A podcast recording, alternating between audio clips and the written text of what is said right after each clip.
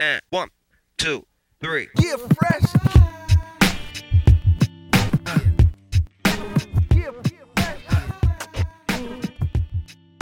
Buenas a todos y bienvenidos a un nuevo episodio del podcast de Cancha NBA, donde, como siempre, os traemos las mejores historias, noticias, anécdotas y curiosidades de la mejor liga de baloncesto del mundo.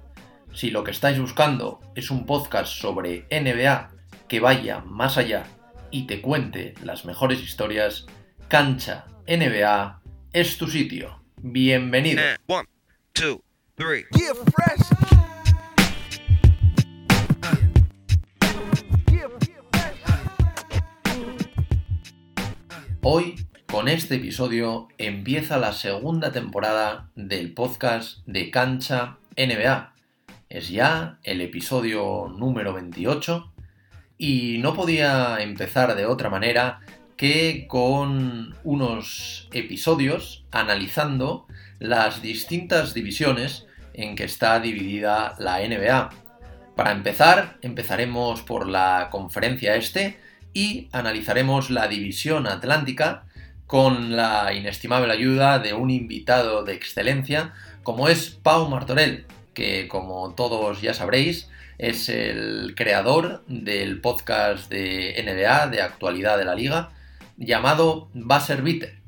La verdad que ha sido una charla muy amena analizando esta división que como todos ya sabréis está conformada por los Toronto Raptors, los New York Knicks, los Philadelphia 76ers, los Boston Celtics y los Brooklyn Nets. Por delante, un episodio y una charla muy amena con Pau en la que analizaremos todas estas franquicias jugador por jugador y de cara a las expectativas de cada una al final de esta temporada. Además, también aportaremos nuestros pronósticos que, como comento con Pau, veremos a final de temporada si se dan lo que nosotros decimos. Así que nada más, tenía ya muchas ganas de empezar esta temporada. A lo largo de las siguientes semanas iré sacando las distintas divisiones hasta completar las seis que conforman la liga. Y nada, muchas ganas de empezar a charlar con Pau. Así que, como siempre, y sin más dilación, vamos con el episodio de hoy.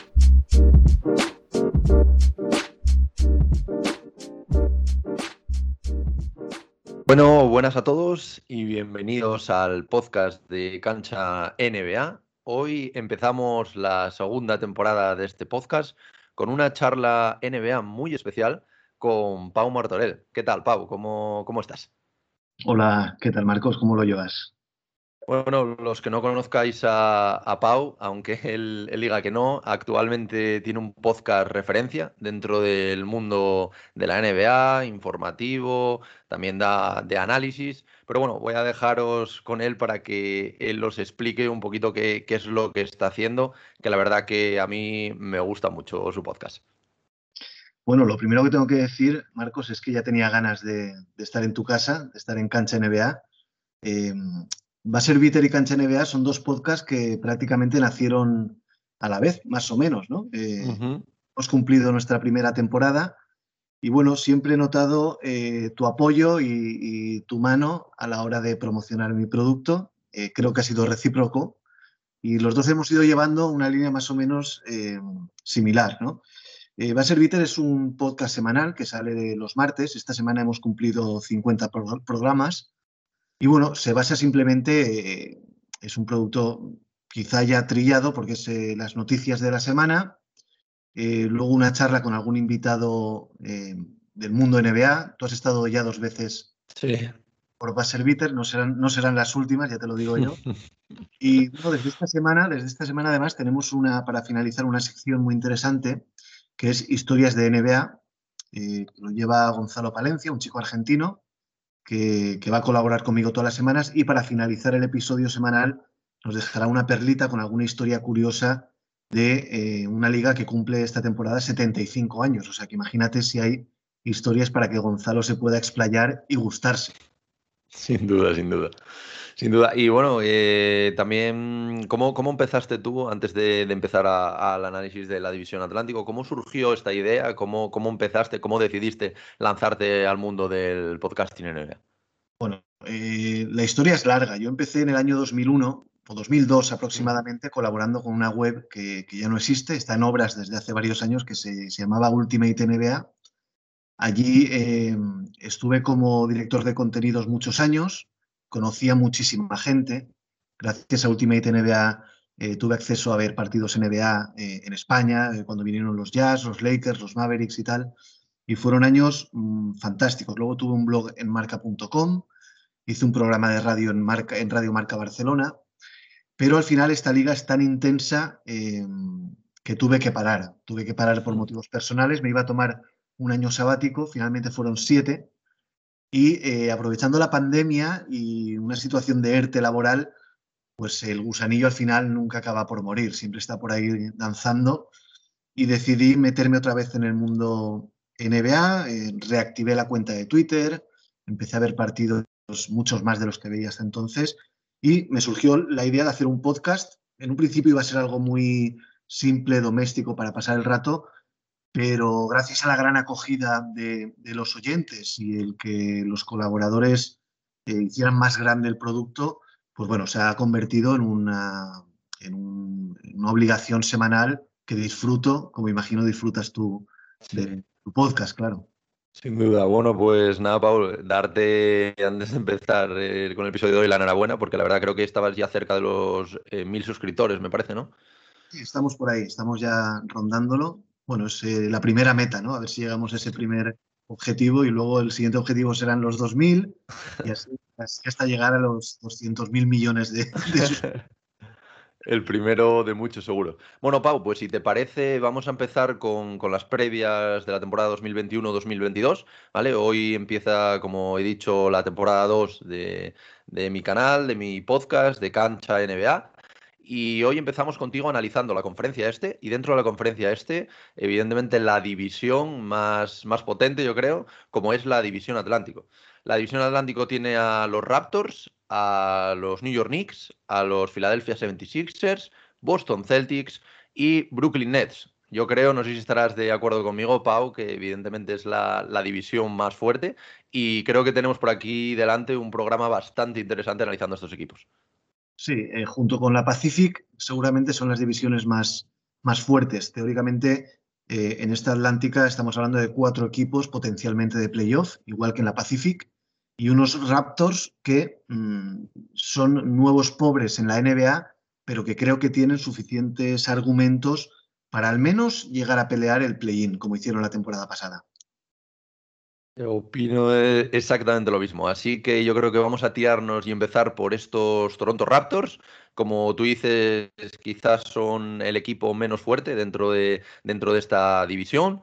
Pero bueno, al final son unos Raptors que hay que remontarse, creo, dos temporadas atrás, a 2019, eh, con el título de la NBA. Eh, después de esto, la entidad ha, tomado un camino con la salida de Kawhi, han salido también Ibaka, han salido Mark, Ahora ha salido Kyle Lowry este año, pero bueno, es un equipo que, como tú dices, y a pesar de venir de una temporada pasada con 27 victorias y 45 derrotas, que los convirtió en el, puesto 12 del Este y les dejó fuera de, los playoffs, se han reforzado de, de, manera interesante, aunque es verdad que han perdido a su gran estrella con, con Kyle Lowry.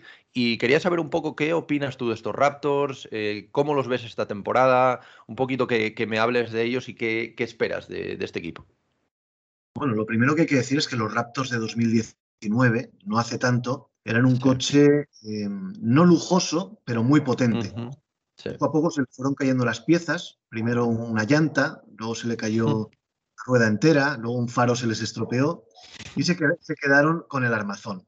Eh, este año es el eh, año uno después de Lowry, un jugador, eh, pues posiblemente estemos hablando del jugador más importante en la historia de la franquicia a nivel resultados. ¿no? Han tenido otros, otros jugadores históricos como Chris Bosh, Vince Carter, DeMar DeRozan y por supuesto Kawhi Leonard, pero Lowry yo creo que es el estandarte, el icono de, este, de esta franquicia y vamos a ver cómo reaccionan. Lo primero que hay que ver es si van a continuar este año en Tampa o vuelven a Toronto, que es un punto muy importante para saber o para valorar un poco la temporada que pueden hacer los Raptors. No es lo mismo jugar, de prestado en, Florida.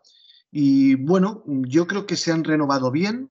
Vamos a ver qué es lo que pasa con Goran Dragic, que no parece muy dispuesto a jugar en los Raptors, pero eh, tienen suficientes piezas, como te comentaba antes, para ser un equipo competitivo. Mm, yo tengo bastantes esperanzas en el rookie, en Scotty Barnes, que fue un número de draft sorprendentemente. Todo hacía indicar que los Raptors iban a, seleccionar a Jalen Sachs. Se decidieron por Barnes. Vamos a ver qué tal les sale la apuesta.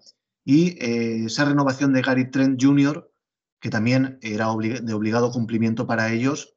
Y bueno, eh, va a ser un equipo peleón. Nick Nurse sabe ya perfectamente cómo funciona la NBA y conoce mucho su equipo. Y va a ser un equipo que mm, no va a, no va a ser sencillo de, tumbar. Por dentro parece que, flojean un poquito más. Eh, Chris Boucher es su jugador más importante por dentro.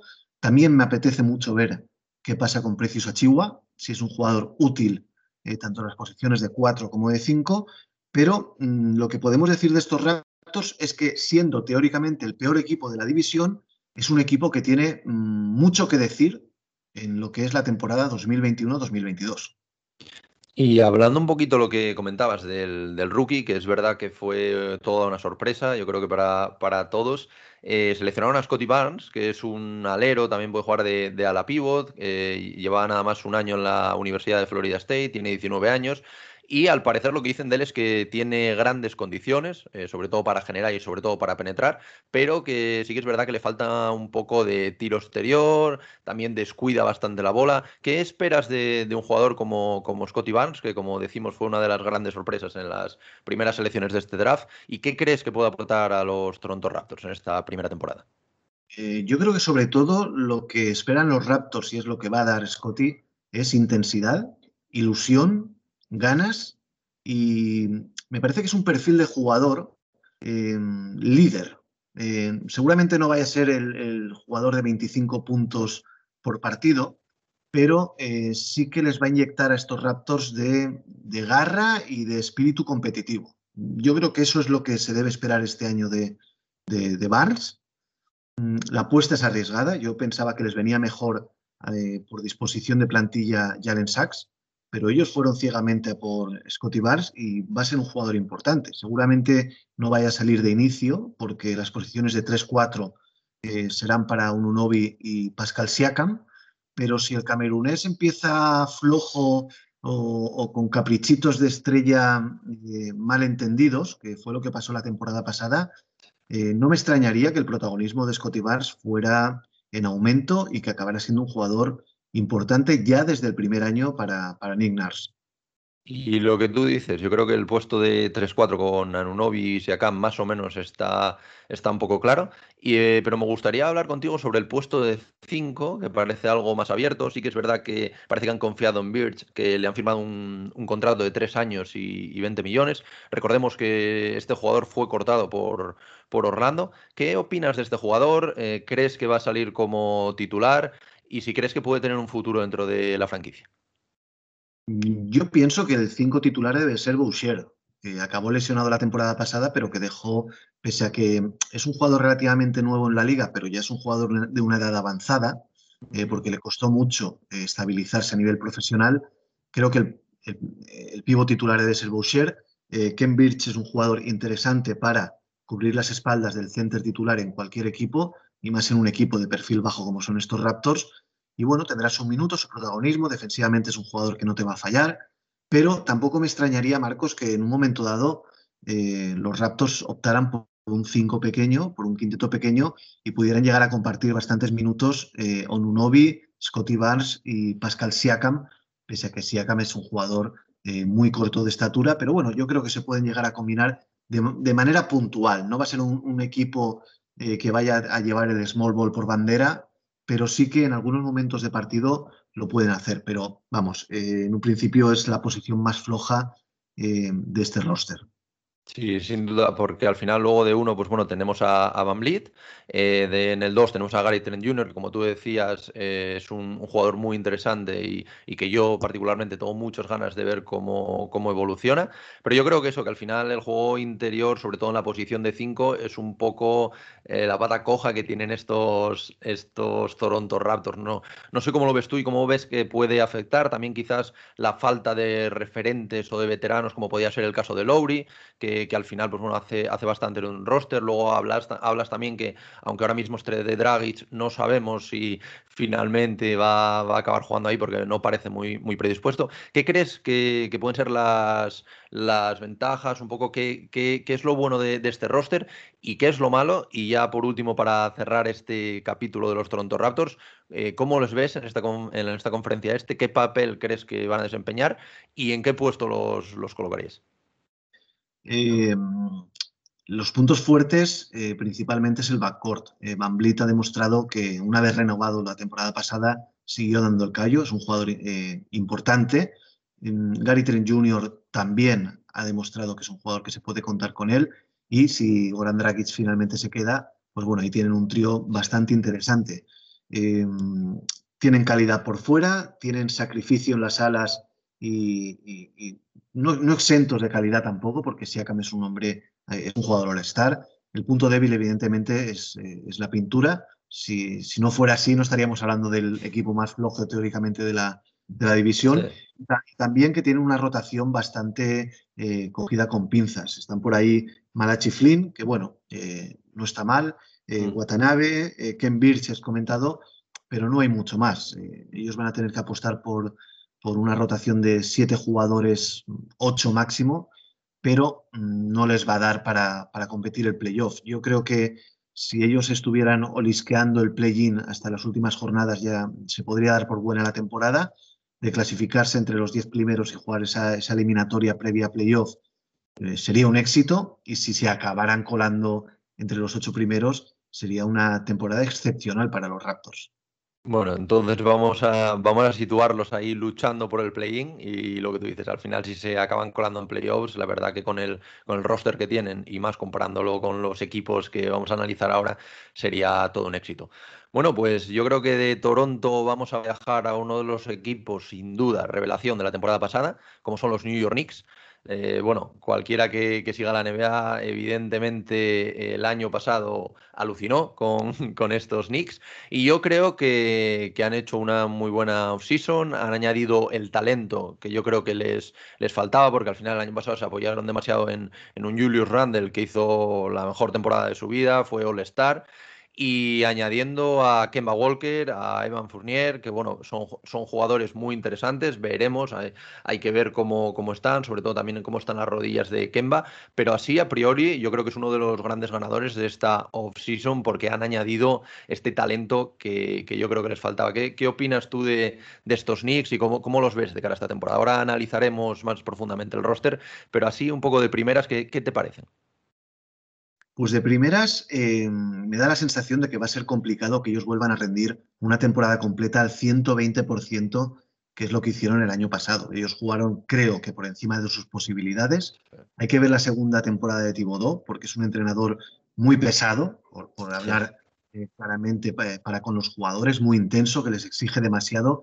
Entonces, este tipo de entrenadores, eh, como puede ser eh, Mourinho, comparándolo sí. con el eh, cuando llega en el primer año sí que es un, es un cambio drástico y, todos los soldados van al mismo ritmo y al, eh, al, ritmo que marca el entrenador jefe, pero ya el segundo año empiezan las relajaciones y, y en este caso debe tener también eh, un poquito de, de, mano izquierda para intentar entender que, que, no todos los jugadores pueden ser tan obsesivos con el baloncesto como, como es él y que no pueden rendir cada noche a tope.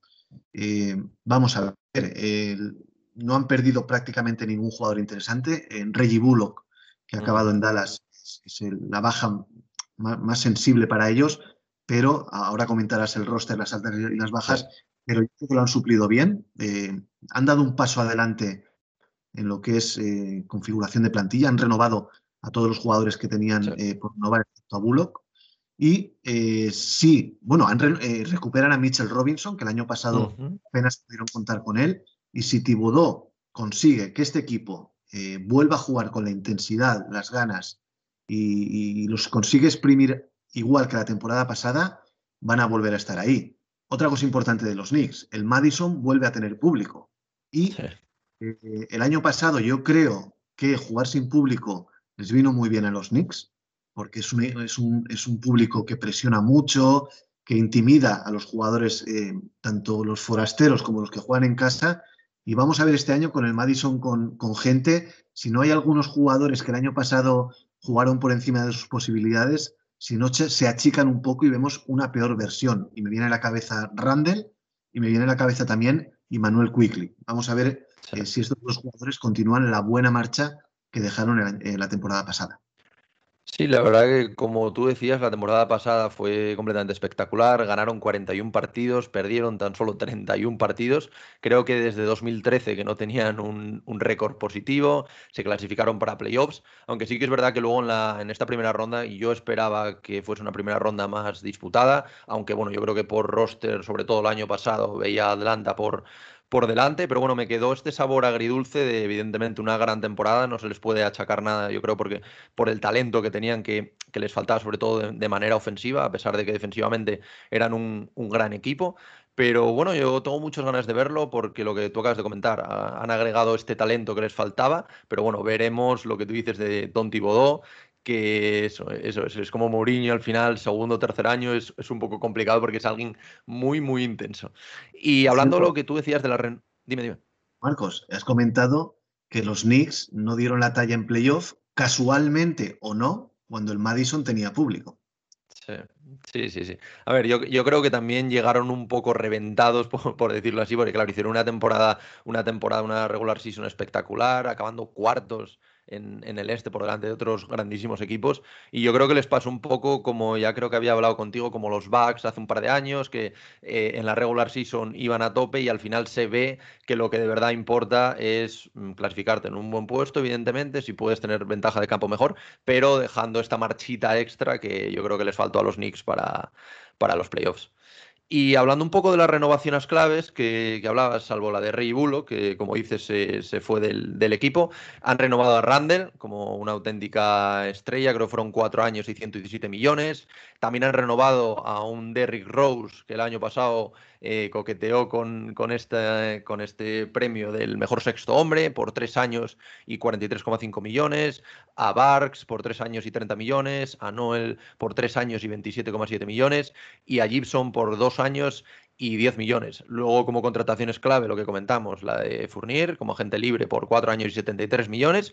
Y Kemba Walker, que veremos si le respetan las lesiones, ahora te preguntaré por él, pero un contrato bastante amable, creo, 2 años y 17,8 millones.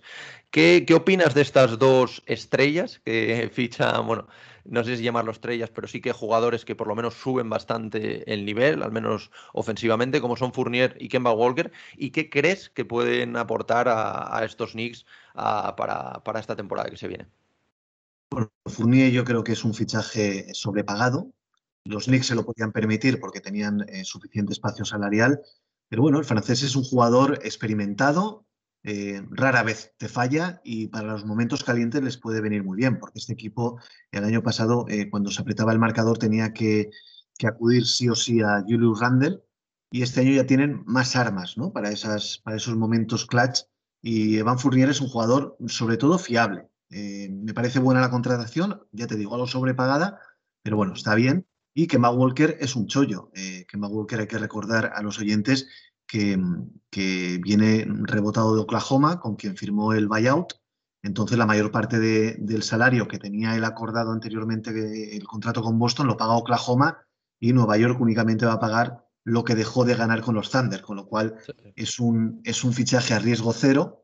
Son dos temporadas, él vuelve a casa, él es de, es de, es de Nueva York. Y bueno, eh, la incógnita con Kemba Walker es el estado de las rodillas. Ya en la temporada pasada no jugaba los back-to-back back y vamos a ver, en la rueda de presentación de Walker se le preguntó al respecto.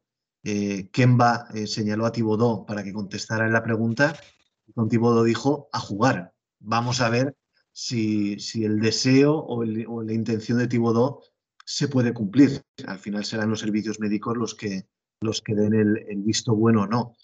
Kemba Walker es un jugador muy luminoso, es un jugador all-star, eh, que mejora evidentemente a Alfred Payton en ese puesto de base titular, pero vamos a ver la mecha que le queda a Kemba y, qué versión nos vamos a encontrar, porque la del año pasado eh, no fue buena, pero sin duda influido por las lesiones, claro. Sí, veremos sobre todo lo que tú comentas de Tom Thibodeau, que es un entrenador que se basa un poquito en exprimir a sus estrellas. De hecho, Randall creo que fue el jugador que más minutos jugó la temporada pasada, con una auténtica barbaridad. Y yo creo que también un poco es eso, que sus estrellas llegan fundidas a los playoffs y, es más complicado ahí ver. Pero bueno, al final tienen un quinteto titular que, bueno, no sé si estarás de acuerdo conmigo. Yo creo que va a ser Kemba Walker, Evan Fournier, eh, Barrett, que también me gustaría ahora saber tu opinión sobre este jugador, Julius Randle y Mitchell Robinson, que bueno, vuelve de eso, de lesión, y yo creo que también puede aportar. Además de esto, pues bueno, tiene una rotación bastante sólida, el puesto de base con Derrick Rose, Alec Barks, tienen a Grimes, tienen a Dwayne Bacon también, Kevin Knox, que está en este puesto de, alero, que yo creo que es el puesto, no sé si estarás de acuerdo conmigo, en el que más flojean un poco estos Knicks, sobre todo a la hora de, tener más para la rotación. Luego también veremos a Obi Topping, que bueno, fue rookie el año pasado, quizás no cumplió demasiado con las expectativas, también es complicado ser rookie con Tom Thibodeau. La verdad que no, no le dio, yo creo, todas las oportunidades, aunque sí que es verdad que cuando jugó no, no lo hizo también como, como yo esperaba de él. Recordamos que es un puesto 8, me parece, del, draft. Eh, luego también tenemos por ahí a Nerles Noel, a Type Gibson aportando un poco de veteranía. Y luego también, pues bueno, el puesto de 5, Mitchell Robinson, eh, Sims, Normal Pele. Yo creo que al final tienen un quinteto muy bueno para pelear en el, en el este por, por, unos playoffs. Y luego, pues bueno, tienen cosas interesantes como Rose, también veremos Quickly, veremos este año cómo, cómo se desempeña el Kevin Knox en el puesto de, alero, que ahora también comentaremos, o Bitopi. Yo creo que tienen un, un buen roster. Eh, veremos también cómo lo gestiona Tibodó, si sabe dar descanso a las estrellas que, que tiene. Y, un poco, ¿qué te parece a ti este roster? ¿Qué te parece la, la rotación? ¿Y qué, qué esperas de ellos?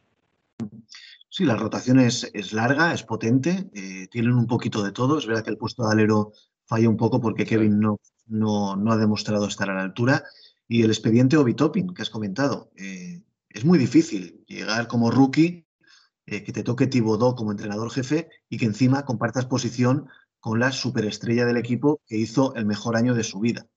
así es muy complicado. Topping apenas pudo jugar 10-15 minutos por noche y es verdaderamente difícil poder, poder demostrar. Yo supongo, o no espero, mejor dicho, una temporada de Randall a la altura del año pasado, que va a bajar prestaciones. Eh, lo inteligente sería que Thibodeau le restara minutos. Se demostró que el año pasado a playoff llegó absolutamente fundido, que le ha pasado a Thibodeau toda la vida. Ha exprimido a sus jugadores. Son Chicago, le ha pasado en Minnesota y también le ha pasado en Nueva York el primer año. Eh, Randall y Barrett fueron, estuvieron entre los 6-7 jugadores que más minutos jugaron el año pasado y bien que se notó en playoff.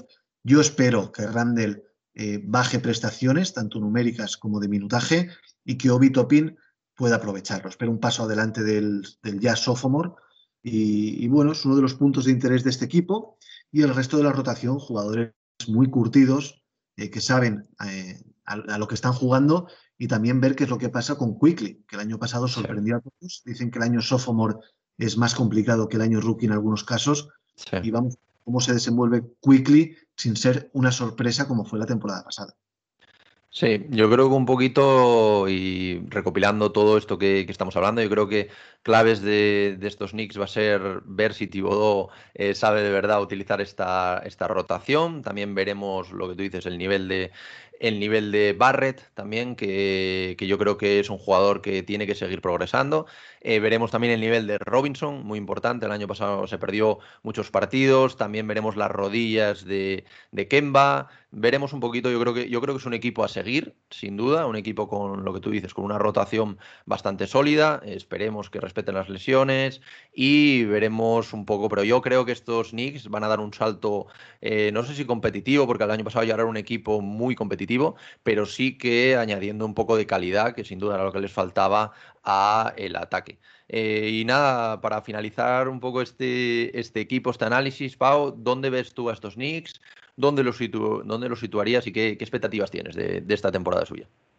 Eh, yo viendo cómo otros equipos han progresado, eh, me parece que los Knicks eh, se darían por contentos acabar sextos del este, pero yo los veo más como equipo de play-in. Me parece que van a bajar hasta la séptima o octava posición, porque bueno, han crecido los Hawks, ha crecido Miami, Charlotte también ha dado un paso adelante, Indiana, a ver qué pasa con TJ Warren, también parece que va a dar un paso, un paso al frente. es decir, son equipos que, sí que han tenido un plus, también los Knicks, pero es que para mí los Knicks el año pasado jugaron tan por encima de sus posibilidades que veo muy complicado que repitan algo así. Sí, es lo que tú dices. Al final el, este es una conferencia que está creciendo muchísimo. Grandes jugadores están, se están yendo al este. Bueno, ahora vamos a hablar de, de tres auténticos equipazos. Entonces, al final, yo creo que yo estoy un poco de acuerdo contigo. Yo creo que los pondría sobre, sobre el puesto número 6. Yo creo que el año pasado vendieron muy por encima, un cuarto en el este para mí y más eh, entrando en, en, playoffs. Yo creo, que, yo creo que hicieron una gran temporada y a pesar de haber mejorado su roster, yo creo que va, va a ser complicado repetirlo. Y bueno, si te parece, Pa, ahora viajamos a Filadelfia para hablar de estos 76ers. Que bueno, es un análisis complicado porque está ahí el tema Ben Simmons, que al final pues, nos va a descuadrar un, poco todo. Ahora, ahora hablaremos de, ello. Eh, yo creo que es un, equipo, evidentemente, que tiene que estar en los puestos de arriba, luchando. Ahora hablaremos de, de esto con un Ben Simmons, también con Seth Curry, Danny Green, Tobias Harris, por supuesto, Joel Embiid. Y bueno, una rotación que a pesar de no tener grandísimos nombres, pues sí que tiene pues gente como Zaibul, que es un jugador muy interesante, como Therese Maxi también. Ahora hablaremos un poco más de esto. El año pasado, recordemos que vienen de acabar primeros en el este, con un récord de 49-23, aunque bueno, perdieron en semis de conferencia, yo creo que bastante inesperado por todos contra los Atlanta, porque se les había planteado un camino fácil, por llamarlo de alguna manera, por el, por el camino fácil para acabar, para acabar en, por lo menos en unas finales de conferencia disputándolas. Eh, clave, vamos a empezar por aquí. Tema Simmons. Simmons ha pedido el traspaso, parece que no quiere volver a, jugar en, Filadelfia, parece que este tras de process se ha acabado para Filadelfia y veremos qué es lo que puede sacar eh, estos Sixers, porque ahora mismo, pese a ser un jugador muy joven, tiene 25 años y ser un jugador muy interesante, sobre todo en temas defensivos, es un All-Star, no, no olvidemos de esto. Viene de unos playoffs muy flojos en los que, bueno, todo el mundo que vea la NBA se vio que el tema tiro es muy complicado, más que a nivel de calidad, a nivel de cabeza, yo creo. Y que, ¿dónde esperas tú que, pueda acabar Simmons ¿Y quién crees también que puede venir por él para complementar este roster y para que los, estos Sixers sigan peleando y siendo top de esta conferencia? Eh, a ver, mm, yo creo que Daryl Morey eh, piensa que con Simmons tiene un Joker que lo va a poder eh, traspasar prácticamente donde él quiera, pero el resto de las 29 franquicias no ven un Joker. Creo que ven una Q, una Q de corazones o una Q de picas, y ya está. Un buen jugador, pero que no te, no te soluciona la vida. Me parece que esa es la, percepción que tiene eh, Daryl Morey. El paso del tiempo va a jugar en su contra eh, y las ofertas cada vez van a ser peores porque las que tuviera, si es que es real, los rumores que han habido respecto a las posibilidades de salir de Simmons, eh, si eran verdad y él la rechazó, pues bueno, fue un error, como se está viendo con el paso del tiempo, aunque ahora quizá de repente Morey consigue traspasarlo por Lillard o por alguna superestrella, cosa que dudo bastante. Se rumoreó en su momento que Indiana daba a, Malcolm Brogdon y T. Warren y alguna cosita más, que se rechazó esa, propuesta. Y ahora mismo eh, tienen un marrón los Sixers, porque Simmons ya ha pedido salir, eh, ha amenazado con no presentarse al training camp, que eso también hay que verlo, que una cosa es eh, lo que tú hables y otra cosa es cuando tienes que llegar y te amenacen con multas a ver si, si tienes las agallas de no presentarte al training camp. Él ha, él ha pedido salir a uno de los cuatro equipos de California, pero eh, de esos cuatro equipos ahora mismo el que parece con más posibilidades de llevárselo es Sacramento. El resto de, el resto de conjuntos que parece están pugnando por él eh, son los Portland Trail Blazers y los Minnesota Timberwolves. No sé dónde puede acabar Simmons. Eh, yo tampoco descartaría que iniciara la temporada eh, con Filadelfia, tal y como sucedió con James Harden en Houston la temporada pasada. Pero el equipo donde más veo, más opciones veo que pueda llegar ahora mismo es a, Portland. Eh, ¿A cambio de quién? Bueno, pues yo creo que el cambio, claro, es a cambio de CJ McCollum. Portland en ningún momento va a dar a Damian Lillard por Ben Simmons, pero CJ McCollum, por necesidades de uno y otro equipo, es un Sí. jugador que encaja, por salario también encaja, y me parece que sería un mal menor para los Sixers conseguir un jugador como McCollum. Sí, porque como tú dices, también se había hablado de Sacramento, pero parece que Sacramento no quería incluir a Halliburton en, en la operación, entonces esto lo alejaba bastante. También se habló de Warriors, lo que pasa es que Warriors yo creo que tenían un perfil un poco similar en el caso de, en el caso de Green, eh, más defensivo, también de, de ayudar con, con la organización del juego. Entonces no, no veía tanto encaje. Sí que es verdad que, como tú dices, yo lo veo más en Portland. Yo creo que un cambio con CJ McCollum, yo creo que puede ser un win-win. No sé si, si estarás de acuerdo por el hecho de que a Portland le falta esta defensa exterior, también un poco mm, liberar a Lillard también para que se mueva más, más sin balón. Yo creo que un poco más como el caso de Stephen Curry. Yo creo que son jugadores que son muy buenos con balón, pero sin balón. Sobre todo, por ejemplo, en el caso de Curry, son jugadores completamente espectaculares. Yo creo que esto también le vendría bien a Lillard. Pero bueno, sobre todo el caso de defensa exterior, que bueno, todos sabemos que los Portland Trail Blazers no son un equipo defensivo, ni, ni mucho menos, y yo creo que sería un salto de calidad. Y en el caso de McCollum, también yo creo que podría aportar bastante en, en Filadelfia. Aunque mm, yo creo que para Filadelfia ahora mismo es un marrón, porque ahora mismo es un jugador que, a pesar de ser All-Star, de ser joven, de tener una, una buena proyección, ahora mismo tiene un valor residual, yo creo. Yo creo que a lo mejor empezando la temporada, volviendo a tener grandes actuaciones. Tampoco es eso, macho, residual tampoco. Bueno, residual me refiero a- al que podría tener, por ejemplo, hace un año. O sea, sí, al pues, final. Evidentemente, claro. Claro, al final teniendo un jugador All-Star que aspiranta a defensor del año y como es, y como es Simmons, yo creo que si llega a ser antes de esos playoffs, no tiene nada que ver la oferta que, que podrían tener con la que, con la que van a tener ahora.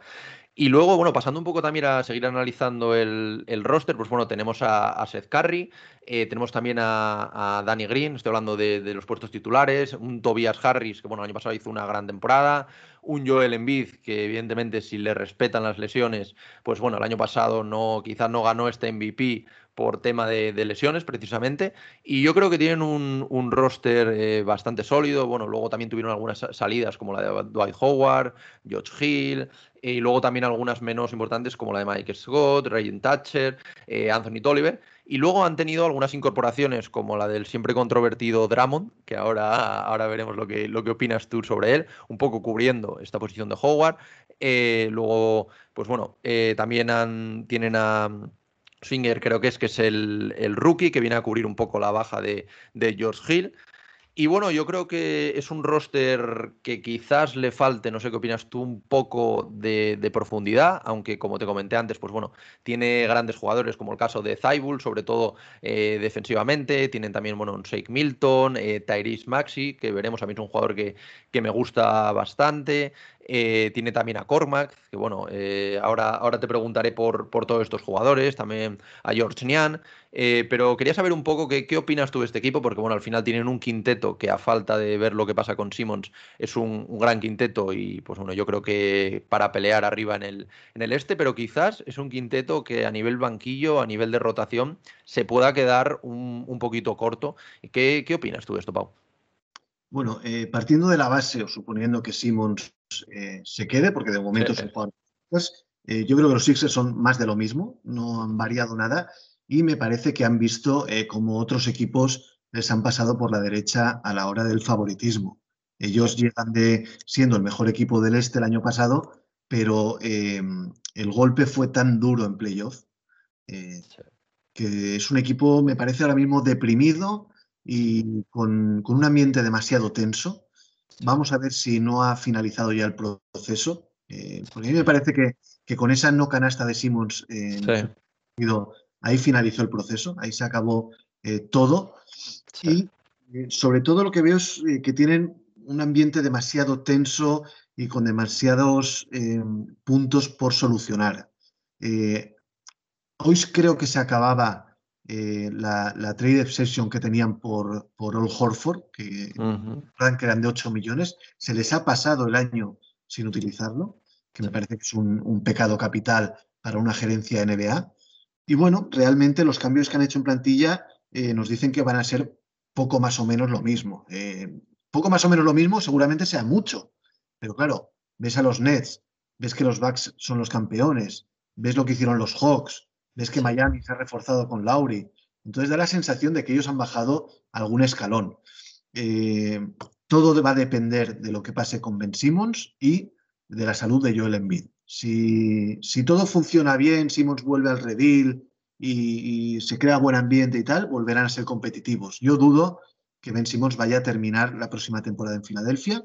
Vamos a ver qué consiguen a cambio y si ese traspaso conlleva aire fresco y eh, un poquito de ilusión a una franquicia que ahora mismo parece deprimida. Y quería preguntarte, antes de finalizar este análisis, por un jugador como Tyrese Maxi, que a mí particularmente es un jugador que me, que me gusta mucho. Yo creo que aporta esta frescura también eh, desde el banquillo que tú comentabas ahora mismo. Ha tenido una gran Summer League. ¿Tú crees que, que, este año dará ese saltito de calidad y que puede aportar bastante a estos Sixers? ¿O bueno, crees que, que hará una temporada un poco sin más y que será, y que será otro más del roster? Bueno, eh, él es un jugador eminentemente ofensivo, es un microondas, como microondas va sí. perfecto. Y bueno, tiene calidad como para ganar protagonismo y ser más importante. Vamos a ver, eh, Doc Rivers tampoco sabemos la, la, cancha que le va a dar. También va a depender una vez más y hay que volver al tema Simmons, porque si, si Simmons sale, eh, se está comentando que, que, va a salir con Maxi. Es un jugador sí. que interesa mucho a otros, a otros conjuntos. Y bueno, a mí no me extrañaría que, que le dieran cancha y que le restara seguramente minutos a un Danny Green que ya está, ya es veterano, seguramente Zaibul también va a tener mayor protagonismo. Y es un jugador talentoso, muy interesante, muy espectacular. A mí me, se me asemeja mucho a Terence Mann, el jugador de los Clippers, eh, por físico y por, y por sí. estilo de juego un poco. Y hueco va a tener. Otra cosa es la cancha que le quiera dar Doc Rivers o no, pero vamos, para mí sería un fijo en la rotación, jugando 20, 25 minutos seguro. Sin duda. Y bueno, para acabar ya con el análisis de este equipo, que evidentemente pues, va a girar un poco en torno a, a lo que pase con Simmons, ¿cómo ves tú a estos, a, a estos Philadelphia 76ers? Eh, ¿Crees que podrían llegar a, a, un top 3, aunque está complicado dentro del, del este? ¿Y dónde piensas que, que, acabarán y cómo será su temporada? Eh, es complicado por lo que ya hemos hablado, pero Simmons, ¿eh? Este equipo, mmm, si quedara top 4, me parece que sería una buena temporada para, para ellos, tal y como ha ido sucediendo eh, el verano. Eh, un top 4, vamos a suponer que Milwaukee y Brooklyn son fijos arriba, pero eh, yo le tengo mucha fe en Atlanta, Miami, ojito. Miami. Me parece que, que, un top 4 estaría bien, no, no, no sería una mala temporada. Genial. Bueno, estaremos pendientes evidentemente del tema Simmons, que como tú dices es, es clave. Y bueno, ahora viajamos hasta Boston, ¿vale? Para analizar a estos Boston Celtics. Un, equipo que bueno, ha, renovado a un par de, jugadores muy interesantes que ahora comentaremos. Ha añadido a, para mí, una de las gangas de este mercado, como es Dennis Roder. Y bueno, la temporada pasada hicieron una temporada en la que quedaron séptimos, con un récord empatado, creo, 36-36. Y bueno, les tocó el coco en, en, primera ronda, como son los Nets. Se fueron a casa con un 4-1. Y bueno, han hecho en tema de despachos un cambio radical. Eh, entra Ime Udoka por Brad Stevens y Brad Stevens ocupa, que yo creo que sorprendió a, todo el mundo, el lugar de Danny Ainge en la, en la gerencia. Y bueno, ¿cómo, qué, cómo ves estos, estos Celtics en cuanto a los refuerzos que han hecho? Que bueno, han hecho salidas de Kemba Walker, Evan Fournier, Tristan Thompson, Oyeleye, Waiters, Taco Fall, la última de ellas. Y, y, bueno, han hecho algunas entradas muy interesantes, como la de Dennis Roder, que ahora hablaremos de él porque ha sido, como, como digo, uno de los chollos de, de este mercado. Estuvo, estuvo a punto de, de, firmar 84 millones con los Lakers, lo rechazó y, y ahora no, no, me acuerdo de cuánto había sido el contrato, pero vamos, creo que es algo bastante siete, residual. 7, 8 millones. 7, 8 millones o algo así, que es una auténtica ganga. Y bueno, también vamos a hablar de Juancho, el jugador español que, que ha sido traspasado recientemente ahí. Yo creo que, que les va a venir bien en esta posición de, cuatro desde, desde, el banquillo. Pero bueno, quería así para empezar a analizar este roster, ¿qué, qué opinas tú de estos, de estos Boston Celtics? Eh, estos primeros pasos de Brad Stevens, eh, como en la, en la, gerencia, en los despachos, y cómo, cómo ves lo que han hecho en esta offseason. Bueno, eh, el titular, si quieres un titular de los Celtics, para mí sería un año más, los Celtics no van a sacar provecho del talento de Jalen Brown y de Jason Tatum. Son dos superjugadores con una clase tremenda, eh, muy jóvenes, y estos Boston Celtics no están para, para competir con, con, los grandes equipos del este, y va a ser un año más en el que estos dos hombres van a ver las finales de la NBA por televisión. Eh, siguen siendo jóvenes, pero el tiempo pasa para todos, Marcos, para ti, para mí, para Jalen y para Jason. Entonces vamos a ver si estos eh, no acaban hasta el gorro de, de ser siempre esos grandísimos jugadores en un equipo de, no voy a decir de medio pelo, porque los Celtics por historia no se les puede considerar un equipo de medio pelo, pero no es un equipo que esté en las apuestas ni tan siquiera para entrar en el top 3 de la conferencia este. Stevens desde el despacho ha agitado el avispero, se ha quitado a los jugadores que, les que le molestaban y ha traído eh, principalmente medianías. No ha traído ningún jugador que marque diferencias, un jugador que digas, hostia, eh, la tercera pata del banco para formar un Big Three. No, ellos continúan con sus dos estrellacas y el resto son jugadores de buen nivel, pero, pero que no te dan ese plus para que podamos ver a los Celtics mucho más allá que, un séptimo, sexto puesto del este. Luego también sí que es interesante, creo, la, cómo han renovado este puesto de 5 eh, con Al Horford y, Canter. ¿Qué, opinas tú de, esta renovación con un jugador, un viejo conocido de, la casa como es Al Horford? También, pues bueno, eh, reforzando yo creo esa segunda unidad con Enes Kanter. Y luego también eh, su apuesta por Robert Williams, que parece que, los Celtics van a apostar por él. ¿Y qué opinas de, este juego interior de los, de los Celtics? Mm, bueno, yo, eh, Horford sigue siendo un jugador de calidad, sigue teniendo baloncesto, sabe leer muy bien lo que es el juego. El año pasado hizo una buena temporada en Oklahoma, pero en Oklahoma. vamos a, poner las, cosas en su contexto debido. Em, podrá ayudar, pero ya es un jugador muy veterano y que no va a tener el protagonismo que tuvo en su anterior etapa en Boston. Y en Scanter, que vuelve otra vez a Massachusetts, pues eh, la última vez que estuvo por allí ya no tuvo casi protagonismo. Es un jugador eh, que, en, ataque suma, pero defensivamente terrestre. Por lo tanto, eh, Canter a priori es el tercer pivot de los Boston Celtics. No sé el protagonismo que va a tener, a no ser que haya alguna lesión. Robert Williams, que es la apuesta de ellos para el 5, tampoco es un jugador físicamente fiable. Él tiene algún problema de salud, creo que son coágulos sanguíneos que, tienen, que le impiden jugar un determinado número de minutos, siempre está entrando y saliendo de, los partidos. Y bueno, es una posición que entre los tres se pueden llegar a apañar, pero cuando tienen enfrente a un Joel Embiid, a un eh, Nikola Jokic, a un Bama de Bayo, eh, Sabonis, etcétera, se les queda corto. Sí. sí, porque yo creo que los otros cuatro puestos con, con Schroeder, con también Marcus Smart, recientemente renovado, Jalen Brown y Jason Tatum, están bastante, eh, bastante claros. Y bueno, veremos un poco en este puesto de cinco. Yo creo que, bueno, está bien cubierto para, para lo que había. Lo que pasa que eso, a, nivel también defensivo, yo creo que dejan un poco, un poco que desear. Y también veremos el, el tema de Robert Williams, el tema de las lesiones que que va a ser eh, bastante importante. Y luego quería hablar, no, no podíamos marcharnos en estos Boston Celtics sin comentar un poco la incorporación de Juancho, que bueno, va a ser el primer español de, toda la historia de los Boston Celtics. Veremos si, si no es traspasado, yo creo que no. Yo creo que agrega bastante valor a, este puesto de cuatro desde el banquillo. ¿Y qué, opinas tú de, esta contratación y qué, esperas de, Juancho en, la franquicia de Boston?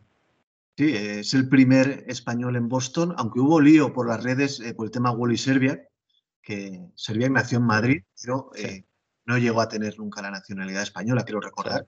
Bueno, es una anécdota absurda y tonta porque da lo mismo. Eh, Juancho, pues bueno, está ante la temporada bisagra de su carrera. Eh, está en último año de no garantizado encima. Y salir rebotado como ha salido de Minnesota y de, y de Memphis, Memphis ni tan siquiera lo, lo llamó para hacer el reconocimiento médico, pues está en ese hilito en el que si, lo haces bien este año te puedes eh, ganar algún contratito de uno o dos años en NBA, pero como no tenga importancia en la rotación de Udoca, posiblemente lo veamos la temporada que viene eh, en, España. A mí es un jugador que me gusta muchísimo, me parece que es un, un, 3D muy interesante, que defensivamente eh, es, es, solvente, que en ataque con ese tirito que tiene 6-7 metros te puede ayudar mm, mucho y bueno, en un principio da la sensación de que va a ser el, suplente de Jason Tatum como cuatro del equipo eh, junto a Grant Williams. Grant Williams tiene menos calidad, pero es más físico. Por lo tanto, hay que ver también Udoka qué planes tiene para, para la rotación y qué papel le va a otorgar a Juancho. Eh, hablando de Boston, hay dos jugadores que no hemos comentado todavía, pero que deben dar plus, que son eh, Peyton Pritchard, y, Nesmith. Los dos jugadores sophomore que han brillado en las de Las Vegas. Eh, Pritchard ya lo hizo muy bien la temporada pasada, pero a Nesmith apenas se le vio, únicamente en la recta final de la season. Y son dos hombres que deben de contar y bastante para eh, Ime, Udoka. Eh, a ver el Rueder que hace eh, o, qué, o, qué, versión vemos de Rueder. No creo que sea algo muy diferente a lo que vimos el año pasado en los Lakers. Y tampoco sería de extrañar que finalmente Pritchard le comiera la tostada en el puesto de base. Sí, sin duda. Yo creo que lo voy, a, comentar justo ahora antes de finalizar. El tema de, de Pritchard, sobre todo, a mí es un jugador que me, gusta mucho. Es un jugador que, a pesar de ser rookie, creo que ya tiene 23 años, porque eh, completó, creo, los cuatro años en la, en la universidad. Entonces, ya son estos jugadores que, a pesar de que cuando entren, pues su techo ya no va a ser tan alto, porque ya vienen más formados. Sí que es verdad que el primer año, pues se nota, se nota un poco esto. Y ya lo que tú comentabas, eh, han hecho los dos muy buenas Summer League y muchas ganas, porque Pritchard yo creo que ya le vimos un poco más el año pasado, pero muchas ganas de ver a, a Nesmith, ver lo que puede hacer. Y yo creo que también eh, está bien que apuesten por este talento joven y veremos los minutos que les acaban dando. Y bueno, para finalizar este, este análisis, como siempre, Pau, voy a preguntarte dónde va a estar el techo de estos Celtics, eh, si les incluirías a lo mejor en un top 6, top 5, y cómo crees que se desarrollará esta temporada dentro del equipo de, Boston. Eh, Particularmente creo que si ellos entran en playoff directos, sin pasar por play-in, eh, se, dan por contentos. Me parece que ese es su tope. Un sexto puesto de la conferencia este es eh, su tope, mm, pero luego pueden desparramar. Eh, una mala lesión de Brown o de Tatum los puede colocar en la picota. Pero bueno, en un principio vamos a apostar por ellos como sextos en la conferencia este. Genial, sí, yo estoy completamente de acuerdo. Yo creo que es lo que, lo que tú decías al principio y que resume un poco el análisis. Yo creo que han visto como otros equipos del este se han reforzado muy bien y ellos han quedado un poco, como se suele decir, in the middle y, no, no han reforzado todo lo que, lo que, podrían, lo que podrían hacer. Pero bueno, aún así tienen un, un roster muy bueno, un roster para, para, competir. Y bueno, veremos cómo acaban la temporada. Y bueno, ahora para finalizar pasamos al que yo creo que bueno, es uno de los grandes favoritos, no, no solo al este yo creo, sino a la NBA, si le respetan evidentemente las lesiones, por supuesto junto a los Milwaukee Bucks, que son los actuales campeones. Pero estos Brooklyn Nets, pues bueno, ya no sorprenden a nadie, aparte del equipazo que ya tenían la temporada pasada, pues se han reforzado estupendamente con jugadores como, por ejemplo, como Patty Mills, también Paul Millsap, ahora Aldrich, que parece que, que ha vuelto de, su retiro por, porque bueno, ha hecho unas pruebas, las pruebas físicas y las pruebas médicas y al final puede, puede volver. Yo creo que, que Steve Nash eh, asume bueno, un, un, gran reto. Al final es un equipo que si no ganas la NBA, como pasó, por ejemplo, el año pasado, es una especie de desastre con, con, la plantilla que tienes, porque al final tienes un quinteto que puede ser con Irving, con Harden, con Joe Harris, que es un, es un tirador de élite, de absoluta élite, Kevin Durant, también veremos si venden a Blake Griffin ahí en el, en el puesto de 5, que a pesar de lo que muchos pensaban el año pasado, pues la verdad que estuvo bastante bien para, para lo que, por lo menos lo que yo esperaba de él. Y al final, la temporada pasada, yo creo que fue clave el tema de lesiones. Aún así, estuvieron a punto de eliminar a los Milwaukee Bucks, de no ser porque Durant debe calzar un 65.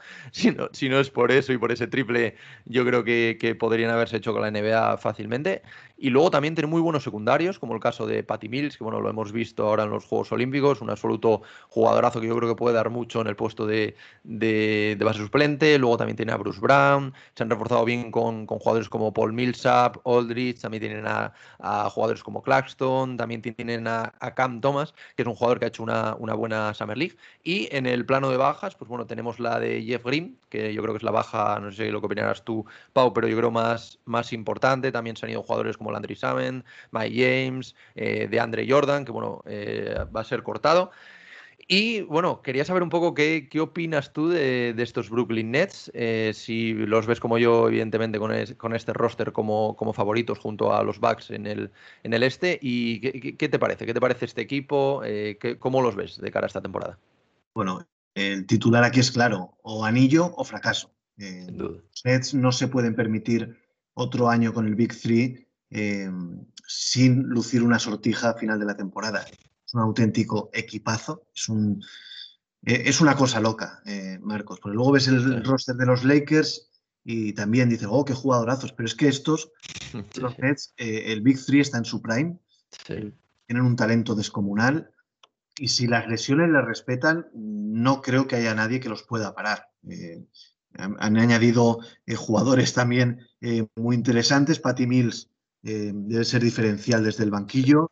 Y bueno, el resto, eh, eh, James Johnson eh, para esas posiciones interiores de, va a añadir músculo y, mala leche.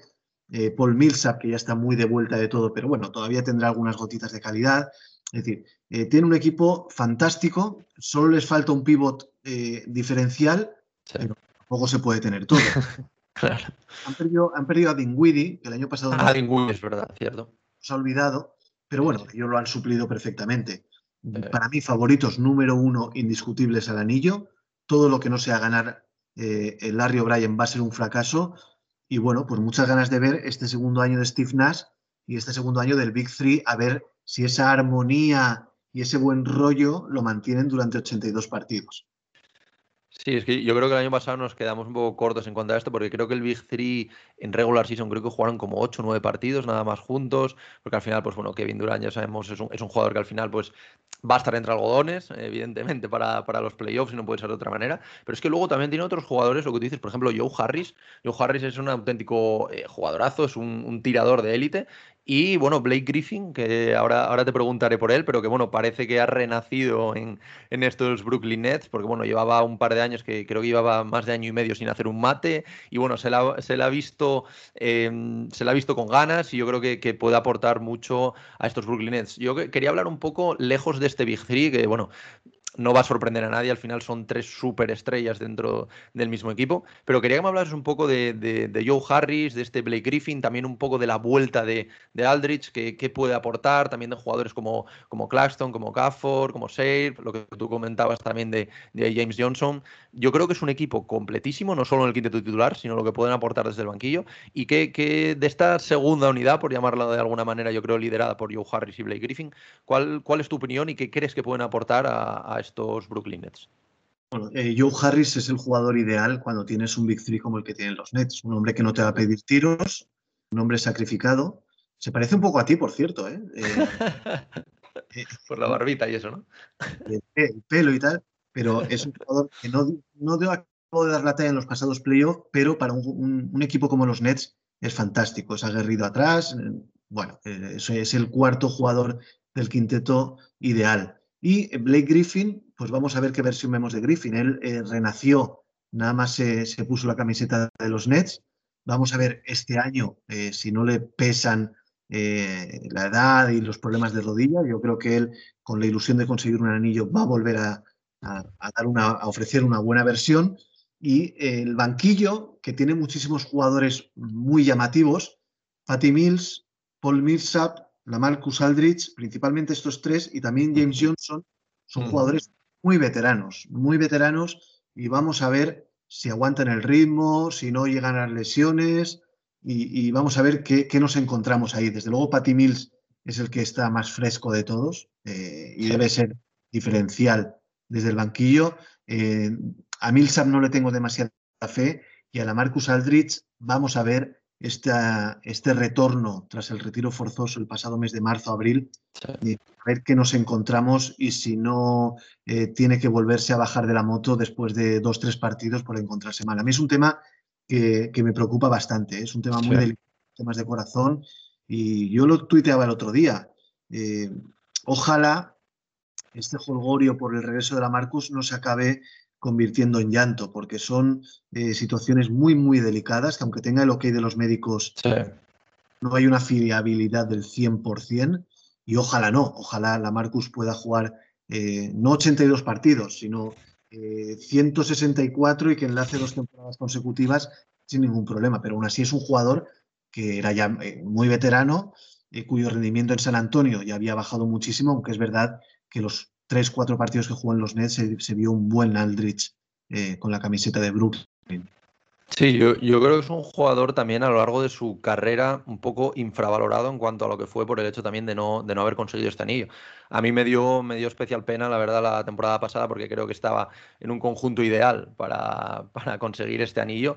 Y bueno, la verdad que es lo que tú dices, al final a mí me ilusiona bastante su vuelta, veremos también cómo, cómo está, pero bueno, sobre todo el tema, el tema de la salud es muy complicado, en el caso también de, de problemas de, de corazón, pero bueno, yo espero que pueda estar esta temporada al menos para no sé si conseguir ese anillo, pero bueno, por lo menos ser uno de los grandes candidatos. Y yo creo poner fin a, una gran carrera, una, carrera eh, meteórica. Al final, sí que es verdad que me hubiese gustado verlo una última temporada en Portland, que bueno, no estaría mal que ganase este año el anillo y a lo mejor retirarse en Portland, estaría muy bien junto a, a su amigo Damian Lillard, porque bueno, ahí, ahí empezó un poquito, un poquito todo. Pero bueno, lo que tú dices, al final yo creo que esto va a ser el titular, claro, es anillo fracaso, sin ningún tipo de duda. Y bueno, dependerá también un poco de la salud de este Big Three, que yo creo que en regular season tampoco los van a exprimir muchísimo, van a querer que lleguen a tope a playoffs. Y bueno, te iba a preguntar qué, es lo que esperas de ellos, pero bueno, entiendo que un primer puesto en el este y finales en NBA, ¿no? Absolutamente. Eh, no, no. Eh, eh, primer puesto del este, finales y título. No espero otra cosa en estos meses. Sí, yo lo único, eso, a lo mejor reservar este Big Three y que a lo mejor Milwaukee se pueda meter por ahí, pero bueno, Milwaukee yo creo que tiene la lección aprendida y no creo que se vaya a exprimir en esta, en esta regular season. Pero, pero bueno, sin duda, sin duda los, yo creo que los, los grandes favoritos.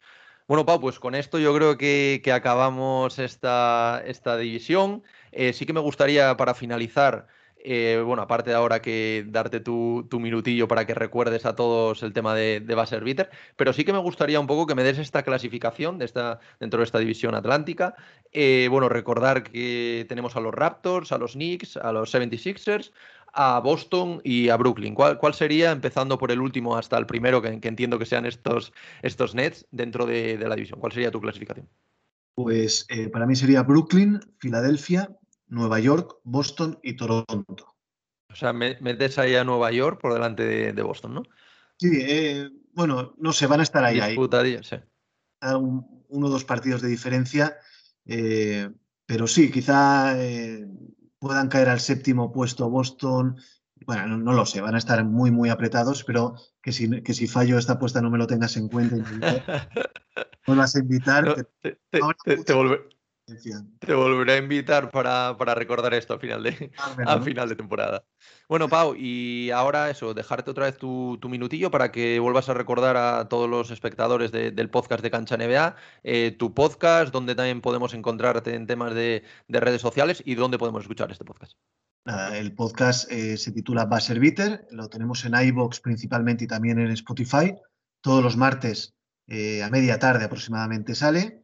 Y bueno, luego en Twitter, arroba paumartorey, ahí podéis, eh, podéis eh, seguirme para, porque ahí subo los episodios, doy los avisos eh, y hablo un poquito de, un poquito no, hablo principalmente de NBA y retuiteo todas las publicaciones de mi amigo de Cancha NBA.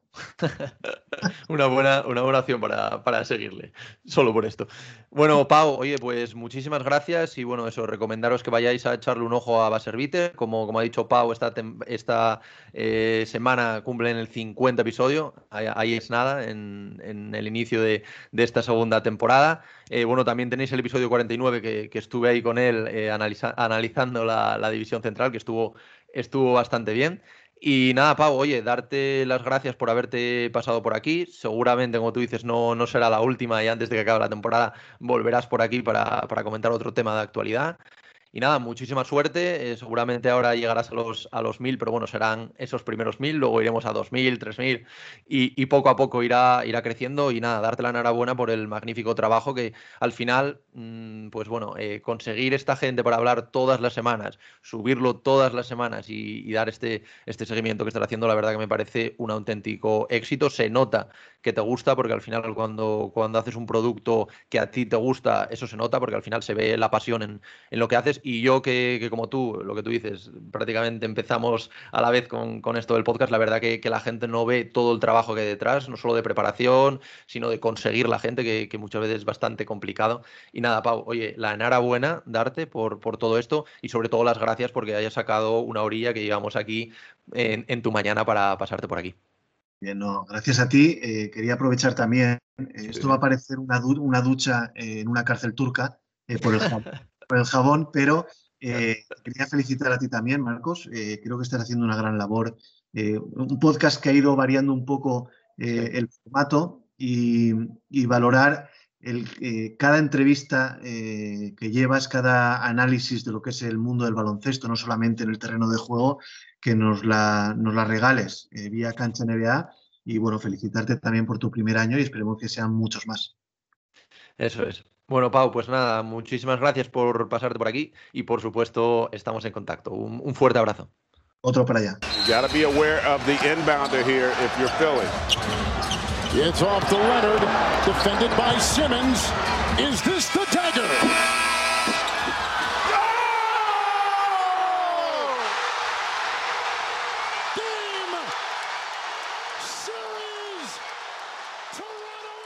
Y hasta aquí llega el episodio de hoy. Espero que hayáis pasado un gran rato con Pau y conmigo analizando una de las divisiones más fuertes junto a la Pacífica de esta NBA. Como podéis ver, hemos analizado uno a uno todos los cinco equipos que conforman esta división y también hemos dado una serie de pronósticos de cara a la próxima temporada. Espero que lo hayáis disfrutado tanto como yo, esta charla muy amena con Pau y como os he dicho, las próximas semanas iré sacando diferentes episodios para llegar a analizar estas seis conferencias antes de que empiece la NBA, de manera de que podáis tener una idea general de lo que se nos viene en esta temporada que, como ya he comentado durante el episodio con Pau, parece que será una de las mejores de los últimos años, con varios contenders, pero bueno, esto lo dejo también para futuros episodios y nada más, al final quería agradeceros todo el apoyo que le habéis mostrado al podcast en las distintas plataformas, ya sea en YouTube, en iVoox, en Spotify, en Apple Podcast, Google Podcast, en todas las plataformas en las que está Cancha NBA. Y simplemente deciros gracias por dedicar una hora, hora y algo todas las semanas a escuchar este podcast. Y como siempre, daros las gracias a todos una vez más y nos escuchamos la próxima semana en el podcast de Cancha NBA, tu podcast de la mejor liga de baloncesto del mundo. one, two, three.